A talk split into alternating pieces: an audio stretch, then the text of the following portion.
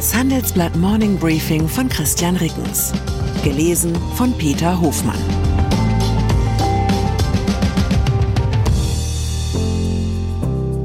Guten Morgen allerseits. Heute ist Donnerstag, der 23. November 2023. Und das sind unsere Themen. Rechtsruck. Gerd Wilders bei der Wahl in den Niederlanden vorn. Förderstopp. Halbleiterbranche in Sorge um Chip-Subventionen. Kapitalspritze. Signa verhandelt mit Investor über Notkredit. Nach einer kurzen Unterbrechung geht es gleich weiter. Bleiben Sie dran. ChatGPT und andere Technologien verändern unsere Arbeitswelt rasant. Bei der Veranstaltung Work in Progress diskutieren wir in der Handelsblatt Media Group die Zukunft des Arbeitsmarktes, HR-Trends, KI, mentale Gesundheit und neue Leadership-Perspektiven. Sei am 13. und 14. Juni in Düsseldorf oder virtuell dabei und melde dich jetzt an unter work-progress.de. Wahl in den Niederlanden. Bis gestern sah es in den Umfragen noch nach einem Kopf-an-Kopf-Rennen aus – am Abend dann haben die Rechtspopulisten um Geert Wilders die Parlamentswahl in den Niederlanden unerwartet deutlich gewonnen. Hochrechnungen zufolge dürfte seine Partei PVV auf 36 von 150 Sitzen kommen. Der Abstand von elf Sitzen zum zweitplatzierten Bündnis aus Sozialdemokraten und Grünen mit dem früheren EU-Kommissionschef Franz Timmermans an der Spitze ist damit sehr viel deutlicher als erwartet. Auf dem dritten Platz liegt die konservativ-liberale VVD des scheidenden Ministerpräsidenten Mark Rutte mit 24 Sitzen. Dahinter folgt mit 20 Sitzen die neu gegründete Partei NSC des früheren Christdemokraten Peter Omtzigt. Ruttes letztes Kabinett war im Sommer an einem Streit über Familiennachzug für Geflüchtete zerbrochen. Das Thema Einwanderung bestimmte auch den Wahlkampf. Wilders hatte am Vorabend der Abstimmung in einer im Fernsehen übertragenen Debatte erklärt, es reiche jetzt. Die Niederlande könnten es nicht mehr ertragen, man müsse jetzt zuerst an die eigenen Leute denken. AfD-Chefin Alice Weidel gratulierte Wilders beim Kurznachrichtendienst X und schrieb, ganz Europa wolle die politische Wende. Die Koalitionsgespräche dürften am Freitag beginnen. Erwartet wird, dass Wilders eine Koalition mit VVD und weiteren Parteien anstrebt. VVD-Spitzenkandidatin Dilan Jesilgös hatte sich vor der Wahl offen für ein solches Bündnis gezeigt, allerdings nicht unter Wilders als Regierungschef. Da kannte Jesilgös freilich das Wahlergebnis noch nicht.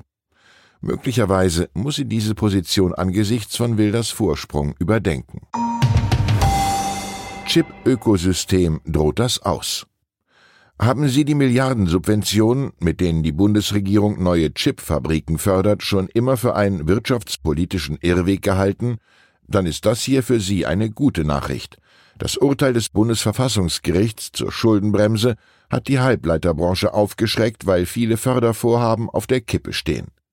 Ein Sprecher des Autozulieferers ZF sagte dem Handelsblatt, er sei besorgt über die möglichen Auswirkungen auf den Wirtschaftsstandort Deutschland.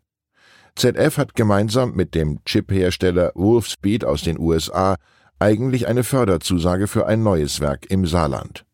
Chipproduzent Semicron Danfoss wiederum plante ursprünglich, seine Kapazitäten in Nürnberg zu verdreifachen.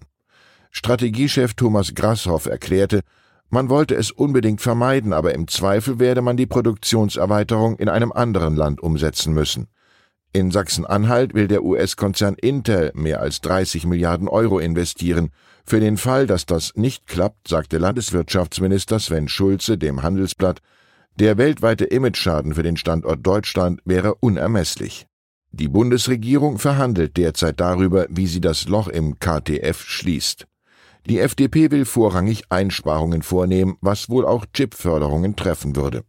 Ein ranghoher Regierungsvertreter hält das für kein gutes Zeichen. Ich persönlich aber halte es für ein viel schlimmeres Zeichen, wenn führende Technologiekonzerne nur dann in Deutschland investieren wollen, wenn sie vom Staat dafür bezahlt werden, im Fall von Intel in Magdeburg mit über drei Millionen Euro pro geschaffenem Arbeitsplatz.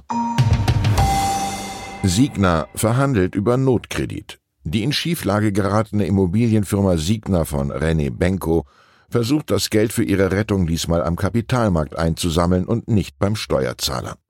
Finanzkreisen zufolge verhandelt Signa mit dem auf Restrukturierungsdeals spezialisierten Investor Attestor über eine kurzfristige Finanzspritze von 600 Millionen Euro.